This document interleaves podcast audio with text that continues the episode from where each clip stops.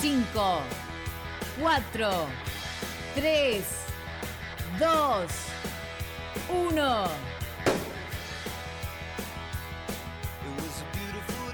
A la mañana, mejor correr.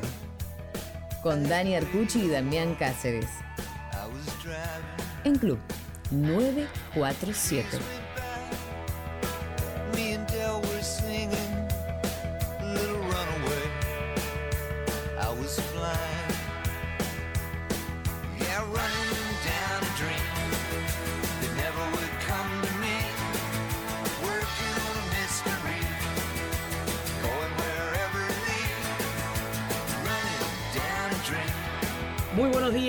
Muy buenas tardes, muy buenas noches, porque a cualquier hora, en cualquier momento y en cualquier lugar, mejor correr. Damián Cáceres, ¿cómo estás? ¿Y vos? Bien, muy bien. Contento. Sí, La- la palabra muy contento Es algo que queríamos hacer hace rato, insistimos, no, no porque la persona no, no- en este fondo largo, como decís vos, no, no haya querido venir, sino porque eh, está en un lugar hoy, eh, creo que privilegiado, de mucha responsabilidad.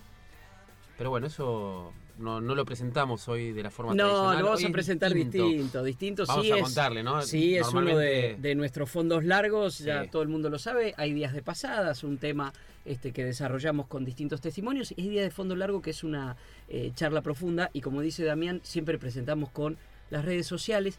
Y en este caso no es necesario ir a las redes sociales, que las tiene y que las usa.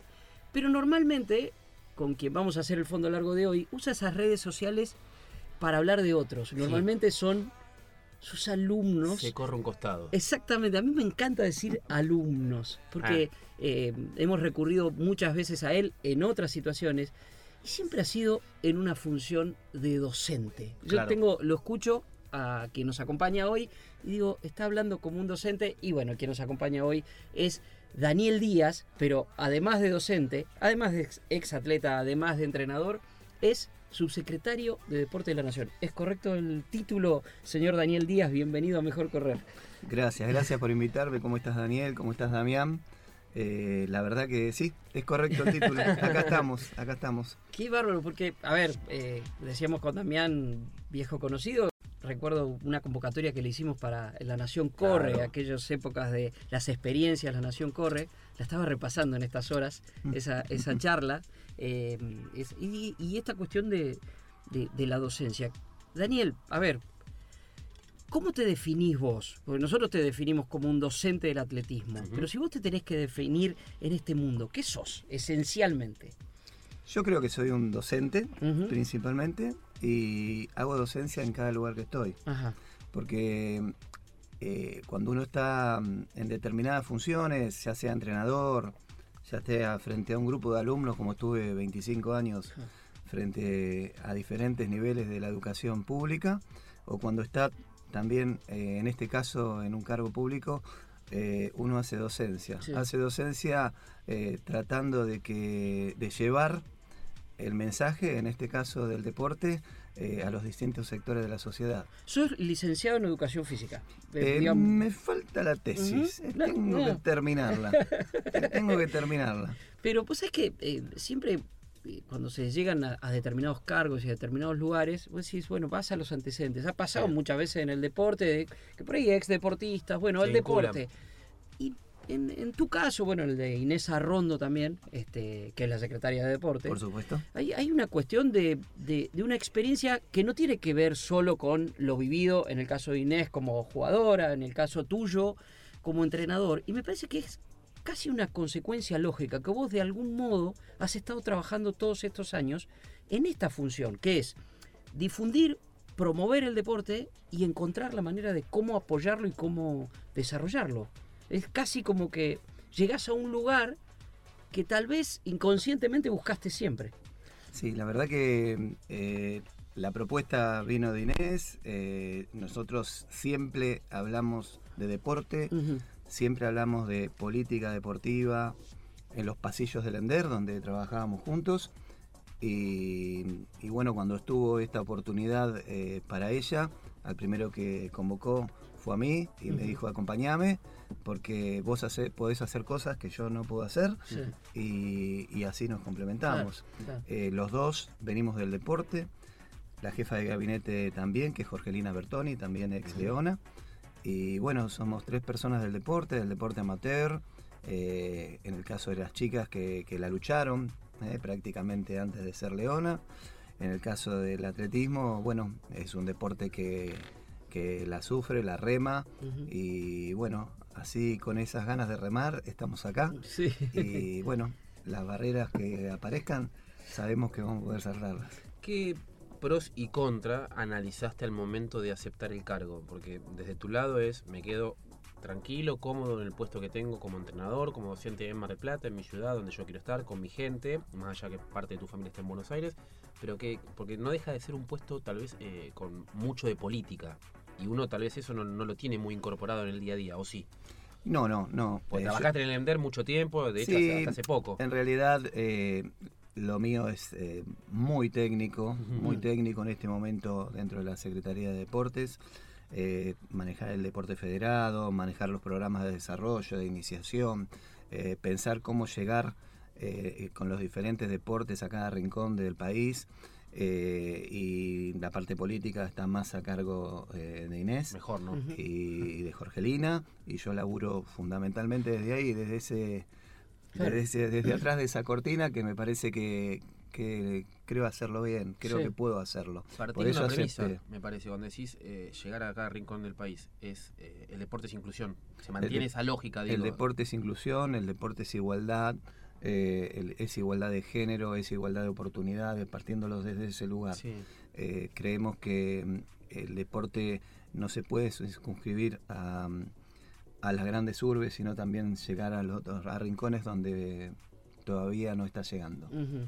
Ajá. Así que desde ese, desde ese lugar estamos mirando el deporte argentino, estamos mirándolo como una unidad, estamos trabajando eh, con el Comité Olímpico, con el ENAR, eh, para que tengamos un deporte único y que podamos eh, pensar en que más chicos lo practiquen y por supuesto con esa gran base alcanzar un, un mayor nivel en, en la elite, en el deporte ese que, que vemos todos los días, en nuestros ídolos, en Mm. nuestra gente que llega a los Juegos Olímpicos. Claro. Eh, desde ahí vamos. Queremos plantear un programa que, bueno, eh, como es eh, nuestro país, lo podemos plantear a cuatro años, pero a mí me gustaría plantearlo a 10, a 12, Claro. como lo hacen las grandes potencias del mundo, porque creo que eso es lo que hay que hacer. Eh, bueno, hay un equipo de profesionales que trabaja, tanto en la Secretaría como en el ENAR, y nos estamos reuniendo periódicamente para pensar un deporte mejor. A ver, es vos viviste la experiencia desde el otro lado del mostrador, hasta aquí. Es entrenador de Belén Caseta, entre muchísimos otros. Este, y, y yo creo que, a ver, uno cuando es entrenador, estás en tu lugar. eh, No, no es tu caso tan puntual en cuanto al, al reclamo airado, porque no, No. está en vos. Tu, tu forma de reclamar siempre fue desde otro lugar. Pero, ¿qué veías desde afuera, digamos, desde ese lugar de vos entrenador, y con qué te encontraste cuando pasaste al otro lado del mostrador? Mira, eh, creo que lo que veía más que nada es eh, que nunca eh, el Estado eh, alcanzaba a cubrir la necesidad. Ajá. Eh, pasé del otro lado del mostrador y veo que tenemos una sabanita muy corta y no nos podemos tapar los pies. Y si nos tapamos la cabeza, se nos destapan los pies. Sí. Si nos tapamos los pies, se nos destapa la cabeza. Hay una necesidad de que eh, se entienda que el deporte es mucho más que el deporte en sí. Hay una necesidad de que se entienda que el deporte es educación, que el deporte es salud y que desde ese lugar eh, vamos a tener una sociedad mejor. Eh, esa necesidad no tiene que ser eh, eh, discurso, tiene que ser agenda, tiene que estar, eh, Real, digamos, tiene que llegar real. El deporte ha sido desfinanciado sistemáticamente en los últimos años. Eh, tenemos un problema eh, fundamentalmente que es económico y, y también de, de sensibilidad eh, política y social, ¿no? Ah. Porque no, no se le da la, la importancia que le tenemos que dar ni en la educación, ni en la escuela, ni en el ámbito deportivo en sí. Los clubes eh, ya hay muchos clubes, sobre todo en el interior, eh, que no tienen actividades. Son- Son, clubes, pero no tienen, no llegan a la gente. Sí. ¿sí? Este, mm, antes eh, los clubes eran social y deportivo, ¿no? Claro. Y esa parte deportiva prácticamente la están perdiendo porque no porque no tienen posibilidades de, de- de hacer actividades o porque no tienen instalaciones.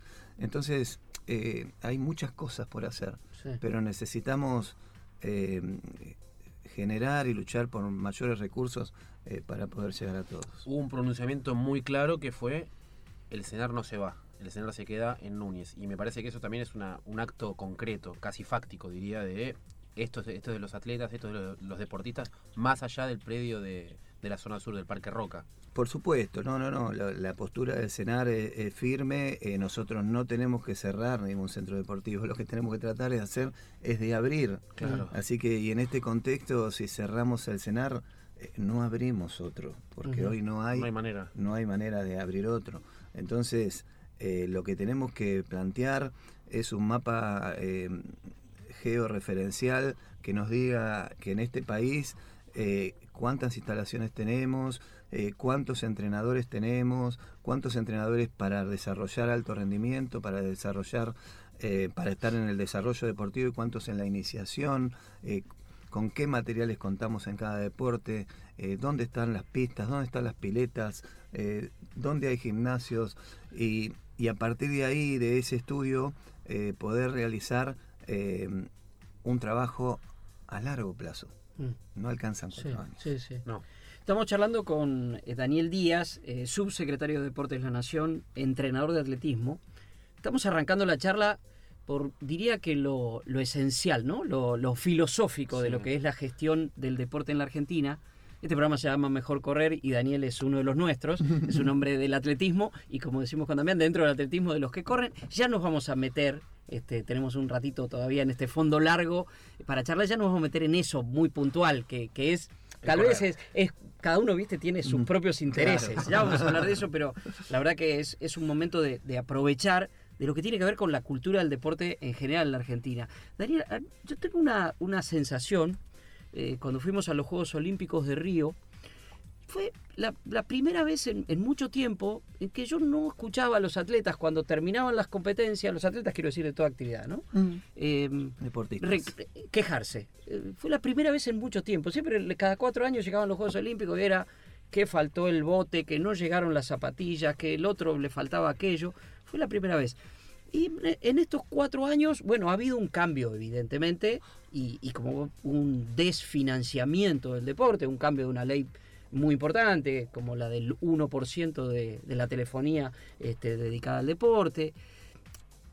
Es un avance, sería un avance, el primer avance en este momento, volver un poco a lo que se hacía hace cuatro años. ¿Eso ya sería un avance? ¿O todavía el objetivo va más allá y es mucho más ambicioso?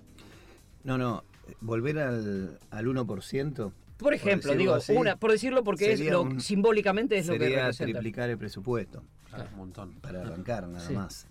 Eh, y después eh, esto tiene que ir mucho más allá, por lo que te digo, nosotros tenemos que ver la realidad, hacer el diagnóstico que tenemos y avanzar hacia adelante, sin hacer las cosas bien que se venían haciendo.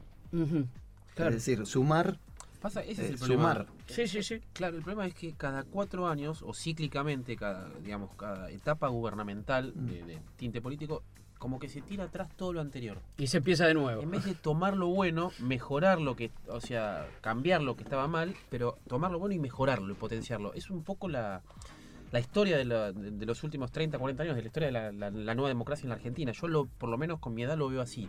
Y- Bueno, mira, nosotros, eh, por ejemplo, en mi subsecretaría, eh, lo que se hizo bien lo estoy potenciando. Sí. Las escuelas de desarrollo van a seguir, las estoy resignificando para que tengan otra fuerza, a pesar de que tengo el mismo presupuesto, estamos pensando cómo las vamos a mejorar.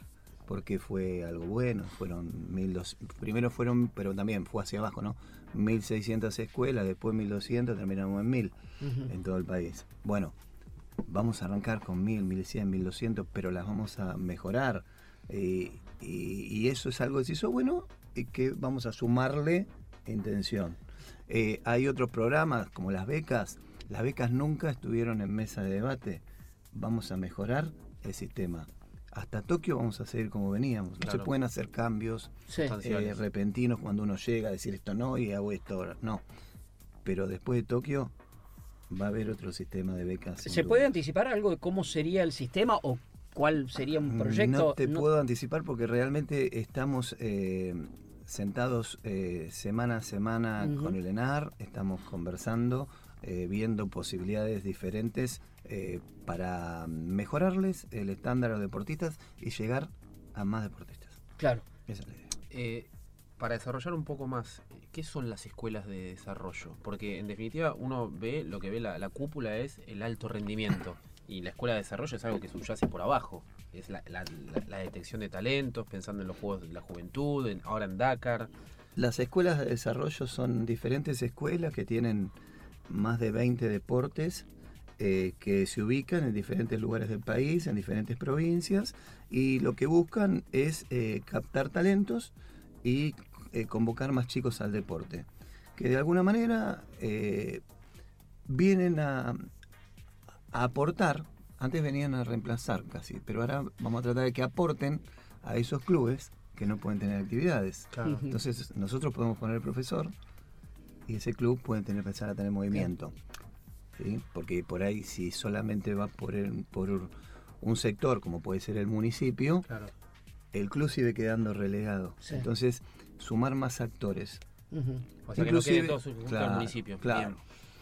Estamos charlando con Daniel Díaz, subsecretario de Deportes de la Nación. Le habíamos pedido unos temas, pero en este caso usamos los temas simplemente para hacer un, Un separador. pequeño separador. Este, como dijo Luis Miguel, ¿es- ¿viste alguna vez un keniata corriendo con música? En este caso, ¿viste alguna vez un entrenador escuchando música mientras No, entrena? No. no. Le gusta escuchar la música de esos chicos y chicas que corren también. Ahí escuchamos un poco de música y seguimos charlando.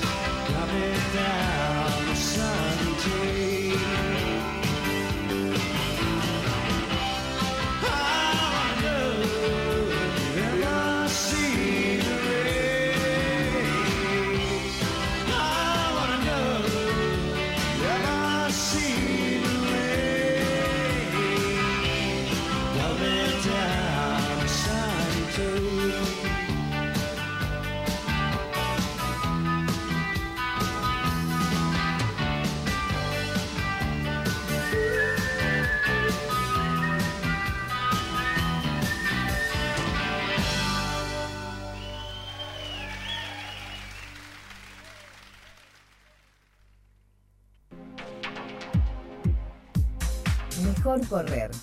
Arcuchi, Cáceres. Y aquí seguimos entonces en este fondo largo con eh, Daniel Díaz. Eh, estamos charlando de la cuestión estructural del deporte. Eh, Daniel, nos dejaste anteriormente como que Tokio 2020 pasa a ser como un punto de partida, si se quiere. Como que a partir de Tokio 2020 va a haber una serie de modificaciones en el, en el deporte. ¿Es así? ¿Está planteado, digamos, como una cuestión de fecha, de agenda? ¿Es así? Sí, sí, estamos pensando, siempre pensar en ciclos olímpicos es, es sano, eh, es, eh, es ordenado. Eh, una de las cuestiones más importantes de, la planificación deportiva es el orden y, y bueno, no, es, no sería bueno hacer cambios eh, en la marcha y sobre el final de la recta. ¿no? Estamos a, a meses, está a la vuelta de la esquina Tokio y partir desde ahí es importante para, para el deporte argentino y para esta gestión. Decíamos, nos llamamos mejor correr y nos gusta meternos en el, Mm. en el correr. Cada- Ni siquiera te voy a hablar del atletismo, en este, por lo menos en esta parte de la charla, ni siquiera del atletismo, no vamos a hablar de los que saltan, no vamos a hablar de los que tiran cosas lejos, sino de, de aquellos que, que corren.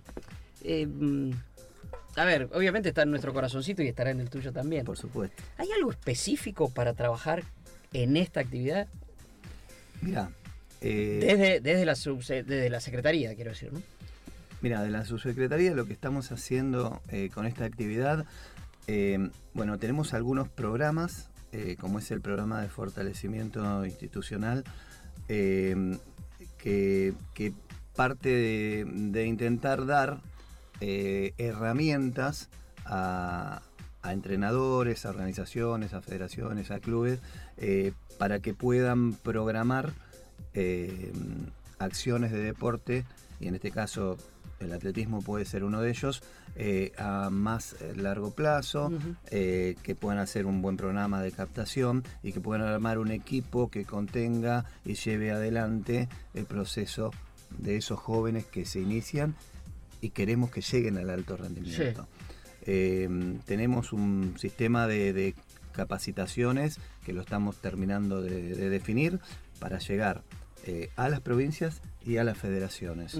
Entonces, eh, creo que por ese lado, eh, particularmente el atletismo, va a tener una oportunidad y además tenemos una, como te decía en el bloque anterior, una serie de escuelas que son muchas, bastantes para el atletismo, que vamos a tener un foco más, eh, acom- un acompañamiento más grande eh, de los diferentes eh, profesores que llevan adelante la actividad y de los jóvenes que las practican. Pero dijiste la palabra escuela, obviamente ya nos Mm. explicaste lo de las escuelas en general. Hay una, una cuestión que no sé si es una eh, superficial o artificial o... Pero tiene que ver con llevar el atletismo a la escuela. O sea, este es un país eminentemente futbolero, ¿no? Mm. Acá jugar al fútbol es lo más natural del mundo. Pero la posibilidad de insertar el atletismo, el correr, por ejemplo, en las escuelas, cuando hablo de las escuelas, digo dentro del sistema educativo. Mirá, esta- esto lo hicimos en Chiquito, en Mar del Plata. En Chiquito, pero bueno, Sí, eh, capacitamos Es eh, un en caso alguna testigo. oportunidad 442 profesores del distrito de General Pueyrredón. Sí. Y tuvimos eh, una rápida devolución, me acuerdo que lo hicimos en marzo, y todo ese año eh, en las escuelas hubo atletismo, Sí. porque eh, salieron con tanta, tantas herramientas que esos profes eh, participaron en diferentes encuentros que hicimos con Leo, desde, el- desde lo que era la proyección al Plan Dakar, desde pruebas de atléticas que hicimos que superaban eh, los 2.000 chicos que se presentaban a correr. Eh, no es muy fácil juntar 2.000 chicos entre 15 y 18 años Sí. que vengan a correr una, una prueba y se junten en la rambla y lo hagan. Nosotros estamos en conversaciones, eh, Inés ya se ha reunido con el ministro Trota y tenemos eh, muchas ideas para plantear y para llegar eh, con el deporte a la escuela. Sí. Eh, con el atletismo y dos o tres deportes de, de base que consideramos que son importantes de lo motriz, que son muy importantes de lo educativo, eh, deportes individuales y deportes de conjunto. Hay, hay trabajo, perdón, a mí, hay trabajo conjunto porque, bueno, ahora es el Ministerio de Turismo y Deportes Sí. de, de Matías Lamens. En eso es- se trabaja en conjunto con el Ministerio de Educación, me imagino. Nosotros estamos haciendo acciones en conjunto con el Ministerio de Educación. Ah. Sí, sí. Las estamos eh, hoy planteando, escribiendo, presentando y seguramente la implementación podrá ser en el 2021, pero eh, eh, tenemos intenciones. De estos chicos que empiezan en las escuelas, que empiezan con el deporte, tomamos el, el- el atletismo como caso testigo, no llegan todos. ¿Cómo se trabaja la frustración no de ellos, sino del docente, del entrenador, en detectar un talento, ver un potencial, pensar que a futuro tiene chances y que deje? ¿Cómo se trabaja esa, ese nivel de frustración? Bueno, que- debe ser bravo. Vos ves Sí. y te ha pasado chicos que han dejado y después volvieron a los años y ya no eran lo mismo. Sí, hay que. El que inicia un proceso de este tipo, aquel entrenador que inicia un proceso de este tipo, tiene que saber que esto puede pasar. Eso es lo primero. Sí. ¿sí? Nada te sorprende Claro. si vos conoces lo que puede, lo que puede suceder. Ujú. Eh, en la sociedad que hoy vivimos, eh, no podemos pretender que todos eh, lleguen, Sí. porque se tienen que dar, se tienen que alinear muchos astros para que esto suceda. Eh, el entrenador que, que se, ¿cómo decimos? Que se casa. Sí. con un deportista y, y son- se enamora solo de un deportista, enamorarse en el sentido de que pone todos sus objetivos ahí, eh, es un entrenador también eh, candidato a irse del sistema. Claro. Claro. Lo que necesitamos son entrenadores con visión más amplia, eh, que den las herramientas para alcanzar la meta, pero que los proyectos no sean un atleta, sino que sean varios. Varios. Varios. varios, Sí, sí. ¿sí? Y, y- y tiene que tener las herramientas y la humildad para trabajar en equipo con otros entrenadores y así eh, lograr que el deportista llegue. Este, Damián incorporó una palabra que me parece clave en esta historia, y sobre todo cuando hablamos puntualmente del atletismo, ¿no? Que es la frustración, pero la frustración de llegar. Hay otra frustración que es la de no poder continuar. O sea, ¿cuántos chicos por ahí que tienen capacidad? Vos decís, ¿pero qué me voy a dedicar a esto si en un momento tengo que elegir entre estudiar, trabajar? Porque no, no voy a vivir de esto. Conocemos casos de, de atletas que, que la tienen que pelear. Es, esa es, digamos, ese es el objetivo a cambiar, acompañar en todo caso el desarrollo, y estamos hablando acá, como vos decís, en ciclos olímpicos, Dani, a largo plazo, pero acompañar que, que la carrera de un atleta sea justamente eso, que pueda ser una carrera. Por eso yo incorporo el tema de la edu- del Ministerio de Educación y demás. No sé, uno sueña con las becas universitarias Claro. de Estados Unidos, por decir, insisto que estoy hablando de un nivel así muy llano, muy superficial tal vez. Pero no, No. es ese el objetivo, o no debería Mira, ser. eh, se está hablando de la doble carrera. ¿Cómo ¿Cuál es es la doble carrera? La carrera de deportista Sí, y la carrera de estudiante. sí. Que tengan herramientas, que sean personas. Eh, en el CENAR tenemos un proyecto que se llama Formación Integral. Son 40 y este año lo potenciamos 50% más de lo que teníamos el año pasado. El año pasado teníamos, en el siglo anterior teníamos 30 chicos, hoy tenemos 47 que pertenecen a las provincias y a diferentes deportes.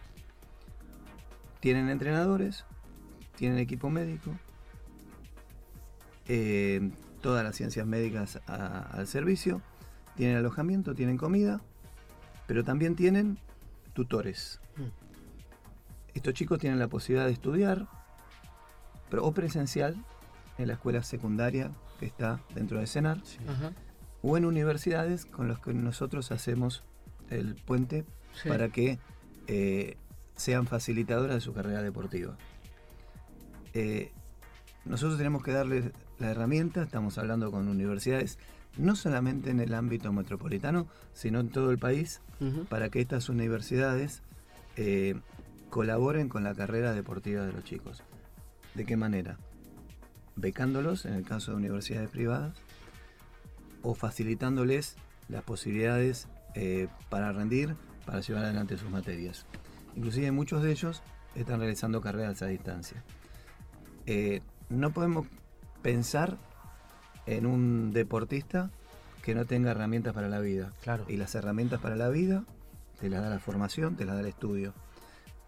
Escuela secundaria, porque el deporte comienza mucho antes Sí. y muchos chicos dejan porque no pueden Claro. Claro. continuar con la escuela y también la carrera universitaria, Sí. porque hay deportes de edad más temprana y más sí. longevos. Entonces, eh, desde ahí, desde esa posición, eh, tenemos que pensar el deporte. ¿Esto está en proceso, Daniel? ¿Está en desarrollo o es una idea que se No, no, está no, terminando? está en de- proceso eh, y estamos trabajando sobre eso. Ahora, sí. ahí no- lo digo a modo Ya está, o sea, en proceso y ahí trabajando. Ya está atrás. Lo digo a modo crítico constructivo. Esto no habría que comunicarlo más porque, digo, cuanto más chicos se enteren tal vez de, de esta posibilidad, de esta oportunidad que está es muy incipiente, pues son 47, son pocos en lo que es la... Si tuvimos que dejar más de Claro. 60 afuera. Bueno, No es tan fácil. no, no habría que comunicarlo porque también es generar eh, la tentación, el deseo de, che, pucha, eh, estoy en, en- en- en Villa Gesell, soy talentoso, no sé, al tenis. Y por ahí me puedo becar a una, una universidad, estudiar educación física, estudiar comunicación social, lo que sea, y aparte seguir ade- adelante con el desarrollo de mi deporte. Eso no, no, no habría que comunicarlo. Digo, del lado nuestro también, ¿no? De, de qué forma se puede potenciar eso. Nosotros eh, lo comunicamos, las federaciones están al tanto. Eh, no es fácil, eh, hemos, una de las cosas que hice fue subir un poquito la edad. El año pasado entraban a los 13, yo los llevé a los 15 Ajá. y estoy pensando de que el año que viene vamos a poner que tengan primer ciclo del secundario completo. Hay una cuestión también que hay que trabajar, que es el desarraigo. Sí. Eh, los chicos tienen que estar preparados realmente para, Sí. para poder estar eh, lejos de sus hogares en una ciudad eh, tan grande eh, como, la, como la ciudad de Buenos Aires, ¿no? Eh, entonces, eh, bueno, todo, es todo un proceso. Tampoco tenemos tanta capacidad para hacerlo. Claro. Se necesita que de este tipo de centros podamos tener eh, en diferentes lugares del país. Sí. Hoy hablamos mucho de hacer centros de desarrollo o, o varios cenares. Sí. Eh, no lo estamos pudiendo hacer desde el Estado Nacional, pero ya hay muchas inquietudes ¿sí? en diferentes provincias, como San Luis, como en Villa María Córdoba, eh, como en, en Tafí del Valle, Tucumán, que tienen eh, muchas intenciones de generar eh, centros de este tipo, con alojamiento y demás. Bueno, estamos trabajando con ellos también para por lo menos hacer una acción conjunta, inclusive vienen muchas veces, el otro día estuvo la gente de Villa María eh, mirando el cenar, mirando el funcionamiento, eh, le puse a disposición eh, todo el sistema administrativo de cómo lo llevamos adelante, eh, para que se pueda pensar eh, en más centros de este tipo. Así que, bueno, es un trabajo, como te digo, a largo, Sí, sí, plazo, a largo plazo. a largo plazo, pero no nos podemos quedar quietos. La idea no solo es este, no perder el cenar en el lugar donde está, Multiplicar. sino multiplicarlo Multiplicar, en el país. Multiplicar. Eh, rápido porque vamos a escuchar un poquito de música, pero eh, esto es dividir de algún modo el país en, en zonas, en regiones, ¿cómo se piensa eso? O, por ejemplo, me- mencionaste dos casos muy puntuales, San Luis y Villa María Córdoba. Mm. ¿Hay otros lugares pensados, zona sur, zona... No, eh, no, no están pensados, están Mm. surgiendo está, por, eh, porque Inquietud. las propias eh, provincias o las propias regiones eh, se manifiestan en la posibilidad de hacer algo de esto. De todos modos, de todos modos, yo no hablaría de dividir. No, claro. me- Yo hablaría, yo hablaría de integrar objetivos comunes y crecer con el deporte. Me río porque cuando hice la pregunta de- vi la cara de, de- Y yo también me puse mal de decir dividir, es justamente al revés, es, Mm, es unir. unir. Mirá, el- el- Ne- Necesitamos un país más unido para hacer las cosas mejor. está clarísimo. Daniel Díaz, si lo quieren conocer, ya con esa frase está diciendo todo. Escuchamos un poquito de música y seguimos charlando con él.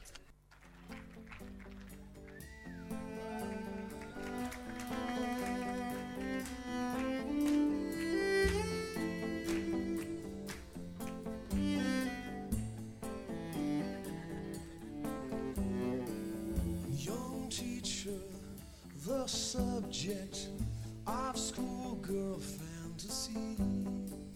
She wants him so badly, knows what she wants to be. Inside her, there's a longing. This girl's an open page, bookmarking. She's so close now.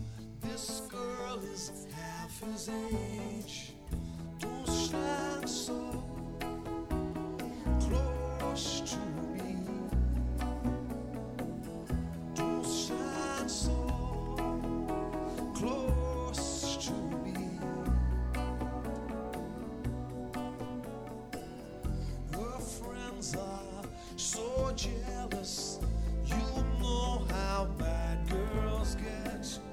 Sometimes it's not so easy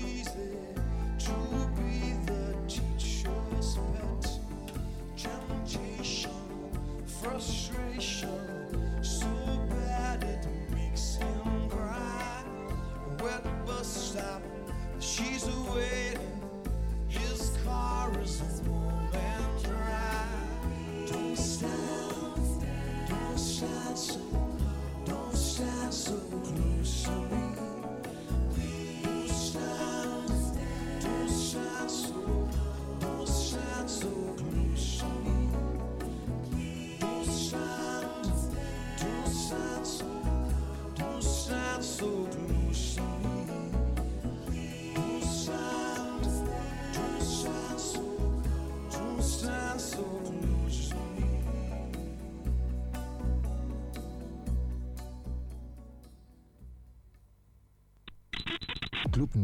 947. Todos los deportes. Todos los deportes. Un solo lugar. Un solo lugar. Tendencias, personajes, moda, viajes, tecnología, circuitos, bares y restaurantes. El planeta urbano. Un universo de lifestyle donde el protagonista sos vos.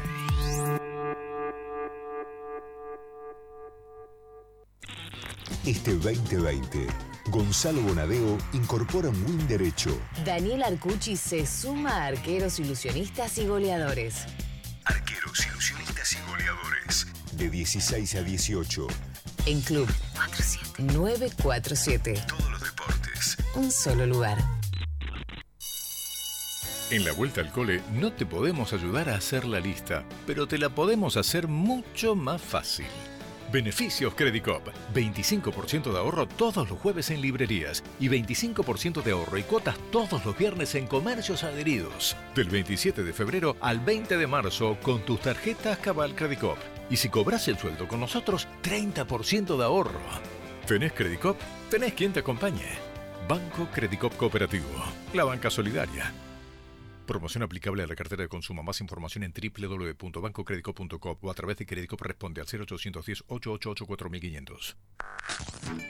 Club, club, club, club. Club 947. Todos los deportes. Un solo lugar.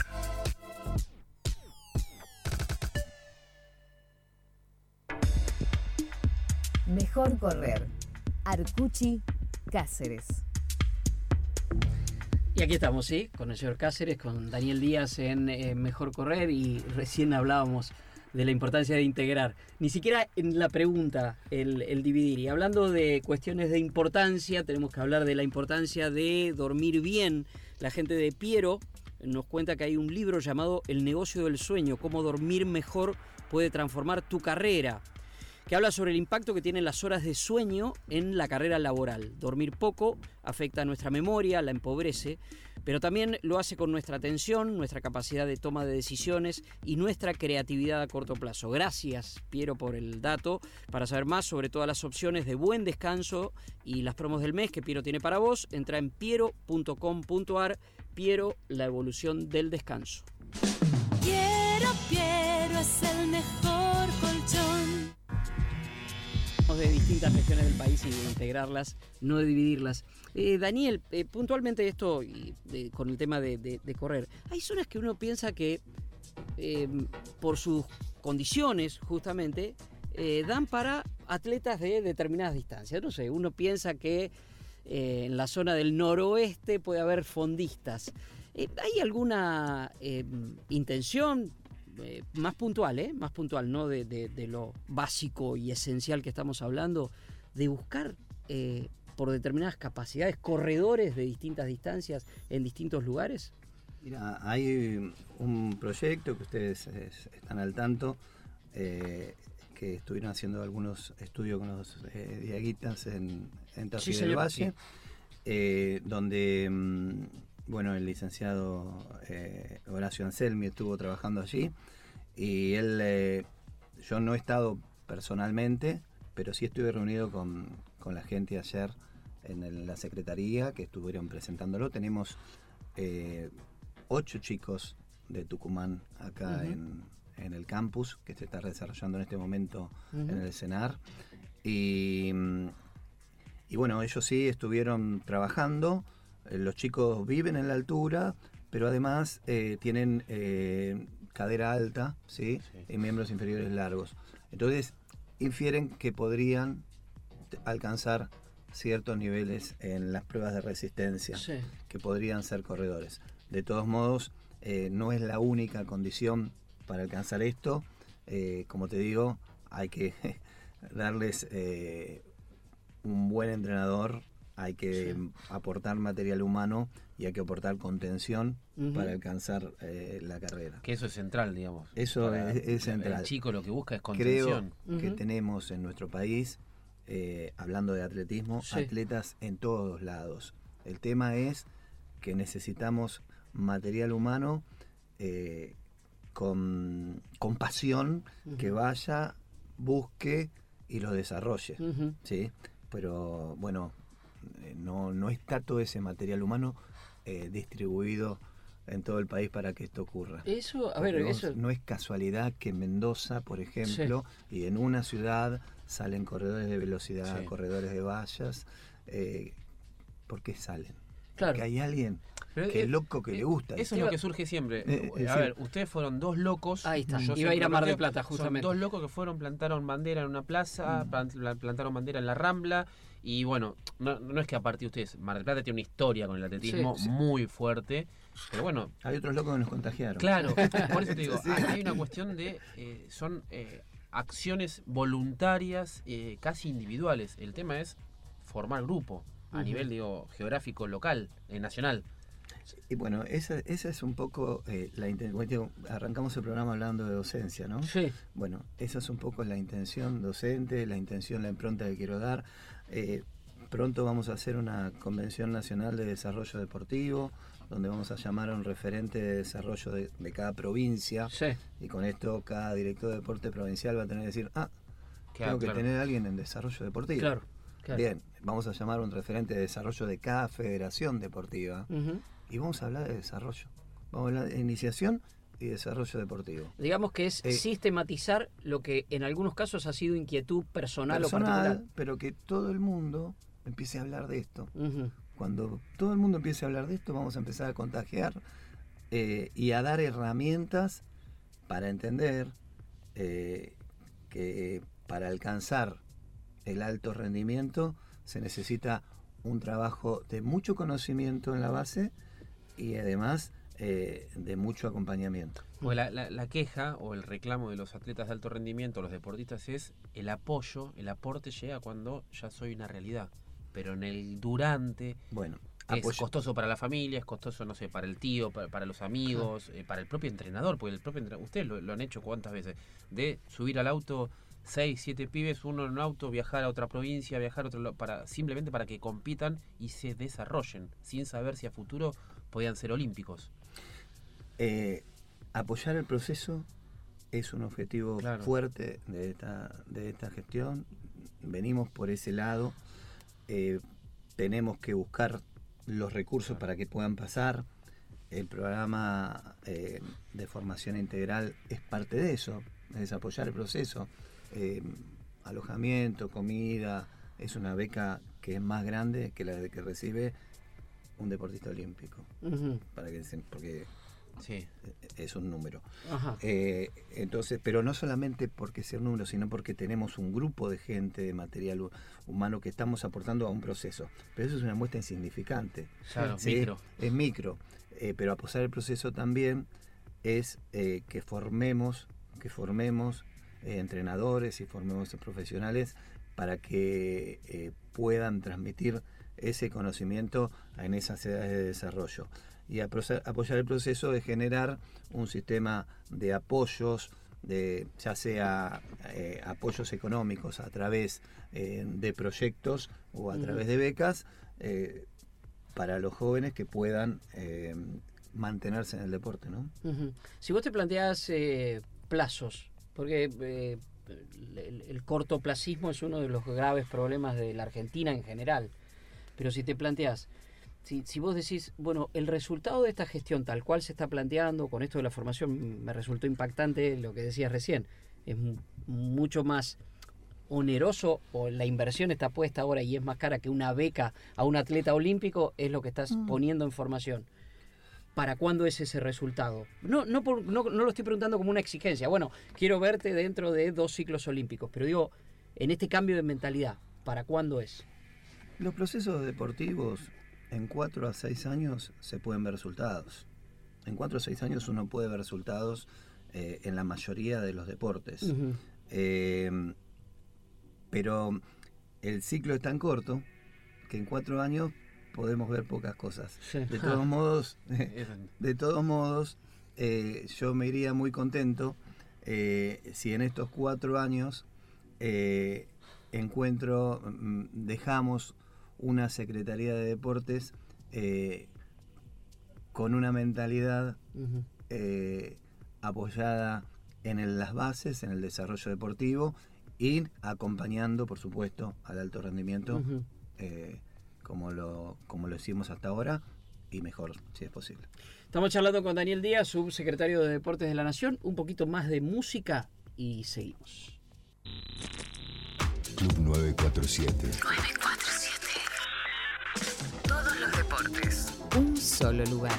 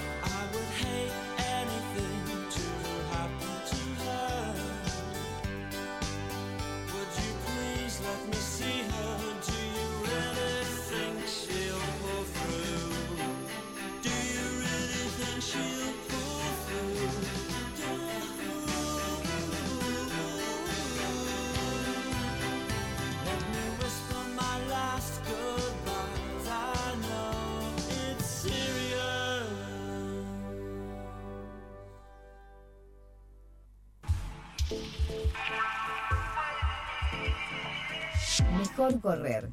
Arcuchi, Cáceres. Y aquí estamos, más que Arcuchi Cáceres, lo más importante hoy es escuchar a, a Daniel Díaz. No ¿Cuántas veces tiempo, lo eh. hemos consultado para distintas cosas? Dani, me Y- mandás un audio. tal- Sí, esperá, me da un Ah, y es bueno dame saber que- te explico. que alguien como Daniel está, está en, en la gestión, este, porque son muchos años de pensar en qué se puede hacer, aparte de hacer. Separemos Insisto con afecto, esto, no, no, en el, no en la queja constante de la limitación, pero cuando llegás Cambio a la posibilidad, claro, a la posibilidad de vos tomar decisiones, bueno, te toca una responsabilidad grande, pero es poner en juego justamente todo eso. Sí, sí. eh, antes- ¿Extrañás? Perdón, ¿extrañás el entrenamiento diario y todas las cosas que hacías? Extraño, Sí. extraño, porque la verdad que es lo que hice toda mi vida, eh, es una pasión. Yo eh, hubo épocas que trabajaba en la escuela todo el día para, para poder eh, sustentar la pasión, que era el deporte. Sí, sí, sí. Y nada, terminaba a las 5 o 6 de la tarde y después entrenaba atletas y Claro. desarrollaba Ahí y está. demás. O sea que era salir a las 7 de la mañana de mi casa, volver a las 9 de la noche y así lo hice prácticamente toda mi vida. Y bueno, ahora es un cambio. Pero bueno, antes tenía un deporte atrás, hoy tengo un... Ese, ese tengo es un punto, sí, sí. Nosotros vamos limitándolo a, a- a- a lo nuestro, digámoslo, pero sabemos que en tu cabeza están todos los deportes. Eh, ¿hay- ¿Hay alguna hay alguna prioridad? No, no con esto quiere decir que, que se saca, que a alguno se le da menos o otro más. Alguna, algo que determine una prioridad de un deporte sobre otro. Depende, vos tenés eh, una nadadora. Sí. Por ejemplo, como, como tenemos una, Sí, una gran nadadora, Delfina. eh, Delfina Piñatelo, se le da este, prioridad porque tenés justamente alguien que puede marcar el camino o no. Mira, eh, en eso estoy también eh, trabajando con algunos profesionales, observando algunas cuestiones. Algunas cuestiones es el- el- las, lo que significa el deporte. Ajá. Eh, puertas adentro y puertas afuera. Esos deportes que tienen, eh, yo digo, de gran representación, aquellos donde hay más de 180 países en el mundo que lo practican. Sí, Sí. Eso es el, sería el Claro. puertas afuera. sí. Este, y puertas adentro es a cuántos le llega ese deporte. ¿Cuál es la accesibilidad que tiene el ciudadano argentino sí, de practicar determinado deporte? Claro. Esta es una valorización eh, que también estamos realizando. Sí, uno piensa en los deportes madre, ¿no? Los deportes olímpicos, es decir, el atletismo, la natación, pero mm, recuerdo, si no me equivoco, el modelo británico, que en un momento vieron que con el ciclismo tenían muchísimas posibilidades Sí. y antes de Londres desarrollaron muchísimo el ciclismo. Claro, o sea, hay otros. Por ejemplo, hoy un skate tiene muchísimos chicos. Sí. y es olímpico. Ajá. Claro, porque y Este- vos lo que estás pensando es la integración aparte, con Estoy lo cual... pensando en la integración y, y, el, eh, y el significado que tiene ese deporte para aquellos que lo practican. Este, te di un ejemplo de sí, un sí, deporte, sí. ¿no? Sí, sí, sí. Por supuesto. Este, entonces, eh, tenemos que ver esa, lo que representa para la sociedad y cuál es eh, el contexto donde le va a tocar, en este caso, hablando de, de deportes, es competir. Claro. ¿eh? competir en el mundo externo. Desde ahí no podemos parar. La otra forma de pararse es decir cuáles son olímpicos y cuáles no son olímpicos. Esa es otra. Y ahí Otra es, ¿Y posibilidad. dónde, dónde está parado hoy el deporte argentino? Hoy, el hoy, con hoy- el proyecto. hoy el proyecto hasta hoy, no te estoy hablando de lo que va a pasar de Tokio para adelante. Hasta hoy está parado. ¿Qué deporte es olímpico? ¿Qué deporte es panamericano? ¿Y qué deporte no es ni panamericano ni olímpico? Pero puede ocurrir que algún deporte no es ni panamericano ni olímpico, pero es de gran significación dentro de la sociedad argentina. Ajá. Por ejemplo. A ver, yo pensaba, pero Eh, pa- panamericano es la, la- la paleta, que es muy de la esencia argentina, la pelota paleta. La pelota paleta es una... Eh, y es panamericano, Argentina tiene muchas medallas permanentemente. sí, Es- y, no llegó a ser no olímpico. llegó a ser olímpico. El patín El carrera patín carrera, no es olímpico, claro. pero ha sido de mucha significación para nuestro país. Sí. Eh, entonces, por eso estamos haciendo eh, una evaluación un poquito más profunda que quedarnos simplemente con el deporte olímpico, panamericano. o Digamos, lo que se ve. sudamericano, lo que se Hay- ve. Hay una pregunta que me queda vinculada con eh, lo del cenar, el Parque Roca. Ahora el Parque Roca lo están aprovechando, de hecho a- ayer sábado fueron a, se, se hizo un torneo eh, para corredores no libres, pero sí, sí federados, pero no, no, no de elite, digo. Y me parece como un buen proyecto que se utilice un espacio, pues si no queda en desuso. El Parque Roca está en- en- ensamblado en un lugar eh, que es lejano si lo miramos de acá, Sí. Sí, pero hay una población muy importante en esa zona. Con Claro. muchas necesidades de con muchas integración. necesidades de integración, con muchas necesidades de deporte. Necesitamos plantar eh, más gente dentro del Parque Roca para que eso se desarrolle.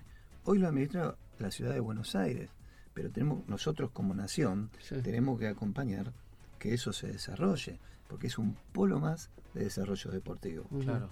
¿Y, Eh, y se está trabajando con la ciudad en este momento Eh, o es un proyecto también? No, no, se está trabajando. Ahora pronto tenemos el Sudamericano de Natación. Una parte se hace en el CENAR, Ajá. otra parte se hace en el Parque, Parque Roca. eh, vienen más de mil nadadores. eh, trabajamos en conjunto. Sí, sí, en ese sentido, continuamente. Perdón, ¿eh? Y Porque geográficamente nosotros estamos instalados Claro. en la ciudad de Sí, sí, Aires. claro, claro. pienso, pienso en el Parque Roca y no puedo dejar el Parque Sarmiento. Y a mí lo que me pasa cada vez que voy al Parque Sarmiento es ver la pista destruida o mismo ver la pista, haber visto la pista del Cenar eh, con eh, estructuras eh, rompiendo la pista. También ¿Qué- estamos conversando con la hace? pista de Parque Sarmiento. Hace dos días Sí. Estuve hablando eh, con el director de deportes de, de la ciudad eh, para dar una franja, una franja horaria donde puedan entrenar atletas, donde se pueda lanzar, donde se pueda saltar, donde se pueda correr y solamente esté destinado a deportistas, atletas, a, a los que desarrollan Sí. y hacen atletismo. Vieja pelea con la pista del Parque Chacabuco, ¿no? Claro. Que se usa como para caminar, este, como un paseo. La gente, mucha gente lo toma, quizás por desconocimiento, lo toma como si fuera una plaza para Claro. caminar. Pues es una pista. Sí, sí, sí, sí. Y bueno, esto es empezarle Cultural. a dar, y sí, es empezarle a dar eh, la, la significación que tiene el atletismo en este caso. Eh, una cosa es eh, el caminar, el deportista, el que, que, a ver, todos tienen que hacer actividad Sí. física, pero hay un lugar para cada uno. Correcto. ¿sí? Ja. Hay un lugar para cada uno. Hay una necesidad que tiene el deportista de desarrollo, iniciación y de elite que no la tiene el que hace salud. Claro. Entonces, desde ese lugar tenemos que comprender. Me queda, este fondo largo se nos ha hecho corto. Te Este, nos queda nada, nada, nada, pero las dos preguntas muy puntuales. A ver si lo hacemos tipo pasada final. Es una locura lo que estamos haciendo, Daniel. Estamos Eh, cerrando un fondo de 32 y lo queremos, Y- y bueno, queremos bajar el ritmo. Esperemos que no nos desgarren. Eh, yo sé que es muy específico nuestro, pero la posibilidad de pistas este, en el país, sabemos que hay varios lugares, alguna vez hicimos un programa específico de eso, pero de pistas, de desarrollo de pistas de atletismo en el país, en este momento es- sé que estoy pidiendo algo imposible. Hoy me estás pidiendo una utopía. Mirá, tenemos 28 pistas en este Sí. momento en el país. Eh, creo que en ese sentido hemos crecido bastante para el panorama que teníamos antes del año 2000. Sí. Pero es muy escaso, muy escaso 28 Claro. pistas en el país. Eh, hoy no tenemos eh, dentro de lo que heredamos Sí. presupuesto para decir tenemos presupuesto para bien. infraestructura. No hay que No hay. prometer, no hay prometer lo que no se puede. No hay. Entonces no podemos prometer lo que no hay, pero Ujú. sí eh, es un objetivo de gestión, eh, por lo menos contar Sí. con un fondo para infraestructura y haciendo una sociedad con la provincia, con el municipio de que se trate, y entre tres podemos hacer más que, que uno Totalmente, solo. totalmente. Y la última sé que la hacemos al unísono, Dami. Permitime y tiene que ser rápido. Total, de última ya vamos manejando los tiempos. ¿Ha servido el running al atletismo y cómo le puede servir el running al atletismo? El running de atletismo ha servido, sin duda, sin duda que ha servido. Creo que tenemos que mm, significar que nos sirva más. Sí. Claro. ¿eh? Que nos sirva más es eh, que encontremos espacios eh, para que esos hijos que tienen todos los running sean atletas y no y no solamente running. Y no son los viejitos que corremos, ¿no? Claro, claro. Pero eh, sí que ha servido. Esto ha sido un crecimiento importantísimo. Si no hubiera running, hablaríamos muy poco de atletismo. Porque el running es un movimiento eh, de los que más ha crecido. ¿eh? Así que me parece que, que sí ha Hay que aprovechar. Ha Hay servido y hay que aprovechar. aprovecharlo más. Por supuesto hay que aprovecharlo más. Bueno, ojalá se pueda. A fin Damián. año- a fin de, antes de fin de año hay que hacer una, una segunda. Sí, segunda sí, después de. Tokio, Claro. porque lo que nos queda es que hay un relanzamiento del deporte. Después de Tokio, obviamente con el acompañamiento a quienes van a Tokio, pero un relanzamiento. Daniel, muchas gracias. Gracias a ustedes. ¿eh? Y Mejor Correr siempre abierto para comunicar y para charlar de esto. Todo lo que se pueda aportar desde nuestro lugar al desarrollo del deporte será un espacio ganado, creo. Siempre. Gracias, Gracias Daniel. Damián, gracias Daniel. Buen domingo. Un placer, gracias.